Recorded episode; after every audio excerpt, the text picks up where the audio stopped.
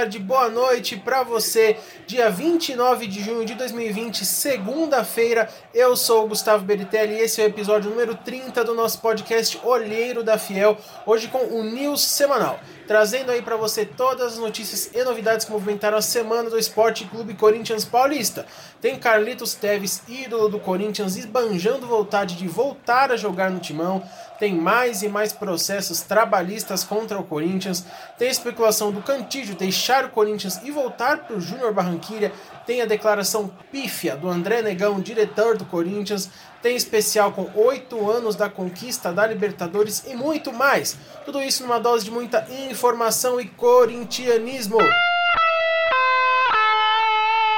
Sempre lembrando, fiel, que nós estamos no YouTube, no Spotify, no iTunes, no Deezer, no Google Podcasts e na maioria dos players de podcast espalhados pela internet. Tudo isso para você ter a comodidade de nos ouvir no seu site ou aplicativo preferido. Então, se você ainda não seguiu a gente no seu player preferido ou não se inscreveu no nosso canal do YouTube, não perca tempo. Procure-nos lá, sempre Olheiro da Fiel, nos siga e inscreva-se para não perder nada do Coringão.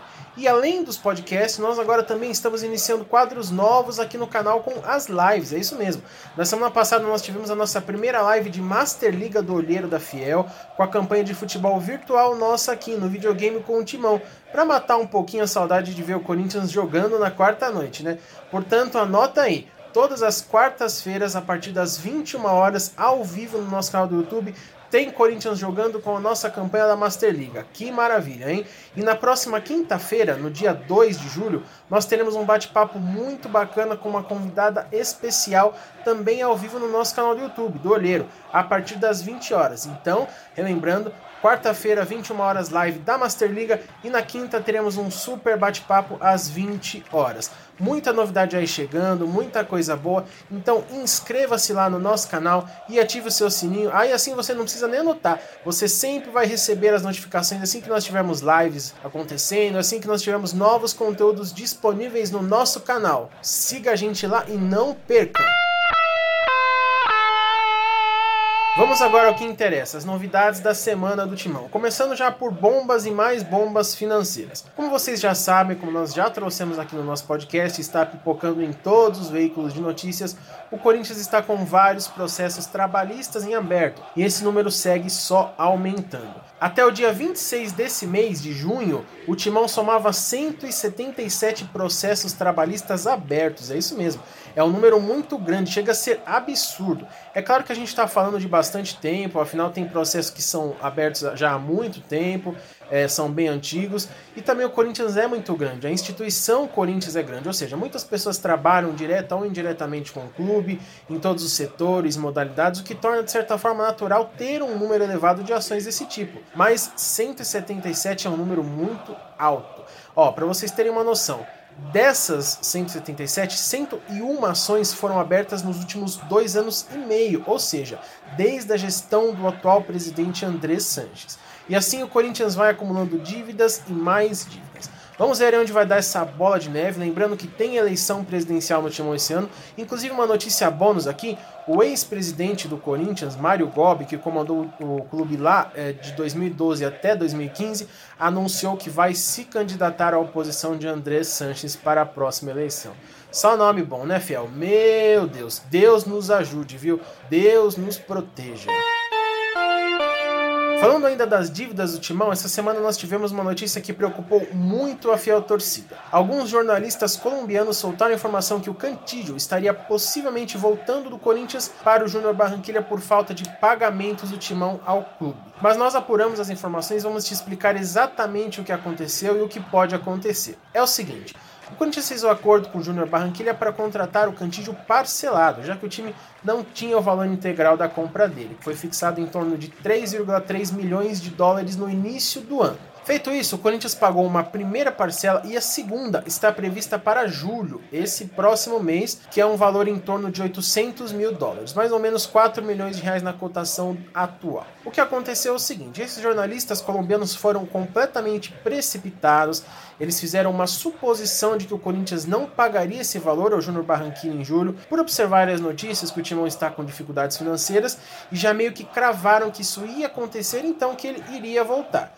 Então, Fiel, o que acontece é, se o Corinthians cumprir o acordo que por enquanto está em dia, se pagar em julho essa parcela que deve, nada muda. Nosso meia continua aqui na mesma. Se de fato o pagamento não acontecer, o time do Júnior Barranquilla pode sim ir até a FIFA reclamar esse pagamento, de fato está acordado e existe sim uma chance do Cantídio ter que retornar para lá.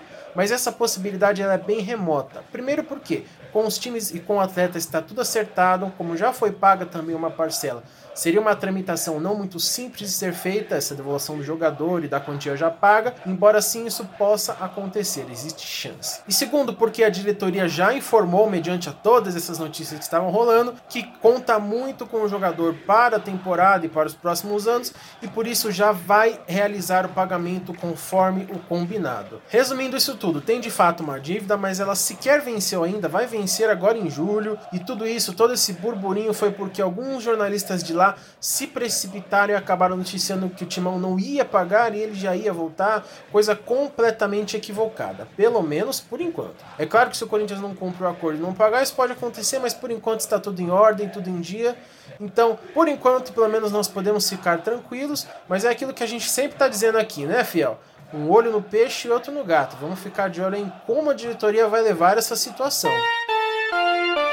Enquanto tem gente querendo arrancar o cantígio da gente, tem ídolo querendo e cogitando voltar pro timão. Pois é, fiel. Carlos Alberto Teves. Carlitos Teves deu uma entrevista na última semana para uma rádio argentina e disse que pensa em jogar no timão em 2021. Isso porque o atacante renovou o contrato com o Boca por seis meses, ou seja, até o final deste ano de 2020. Após isso, ele ficaria livre no mercado. Na entrevista, ele disse que após esse ano vai pensar se vai se aposentar ou se volta a jogar no Corinthians ou no West Ham, que é um desses times que ele disse ter muito carinho. O argentino completou 36 anos agora em 2020.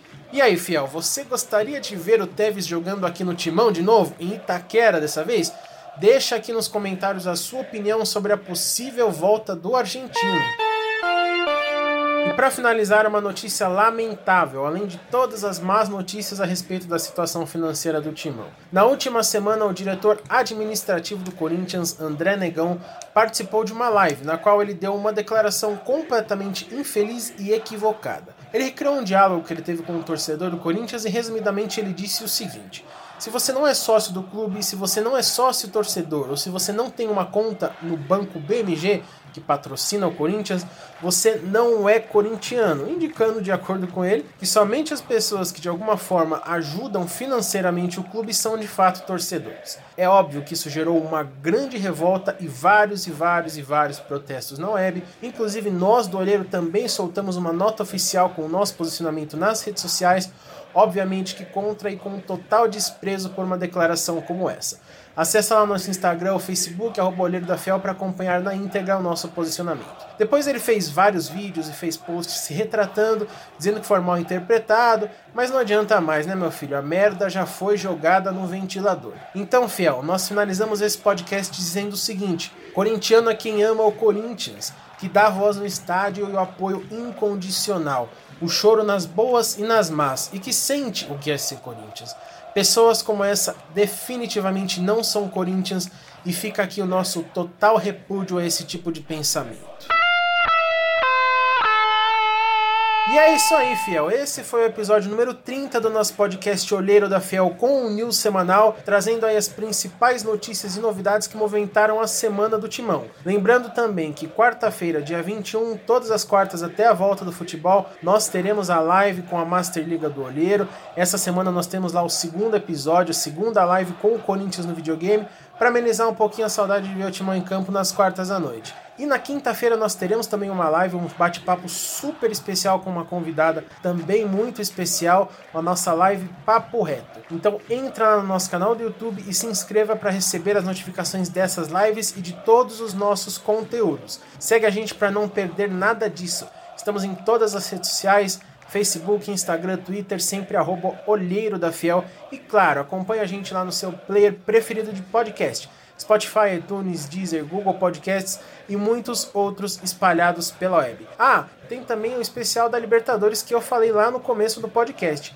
No sábado, dia 4 de julho, o Corinthians completa oito anos do título histórico da Libertadores de 2012. E para comemorar isso, nós vamos fazer uma live, uma transmissão ao vivo diretamente do nosso Instagram com o jogo, com a final entre Corinthians e Boca Juniors que aconteceu no estádio do Pacaembu.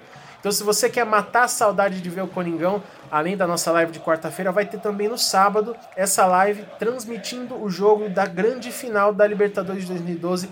É super nostálgico. Eu já assisti esse jogo várias vezes aqui e em todas elas a emoção é a mesma. Então não perca, Fiel. Acesse lá o nosso Instagram, siga-nos, arroba Olheiro da Fiel, que você não vai se arrepender. Sabadão tem transmissão da final da Libertadores de 2012, comemorando os oito anos dessa conquista, tá? Todas essas informações também estão no nosso site que está no ar, é o www.olheirodafiel. Você pode acessar lá e conferir tudo isso que eu falei. Todas as nossas redes sociais, é, nosso YouTube, os nossos players de podcast e muito mais. Logo, logo tem mais para você, fiel. Aquela boa e velha resenha alvinegra, as notícias do timão, nossas lives da semana, a Master Liga do Olheiro da Fiel na quarta, a nossa live Papo Reto na quinta-feira e muito mais. Fiquem ligados e não percam nada. Eu sou Gustavo Beritelli, Olheiro da Fiel. Muito obrigado e vai Corinthians! Vamos, Corinthians!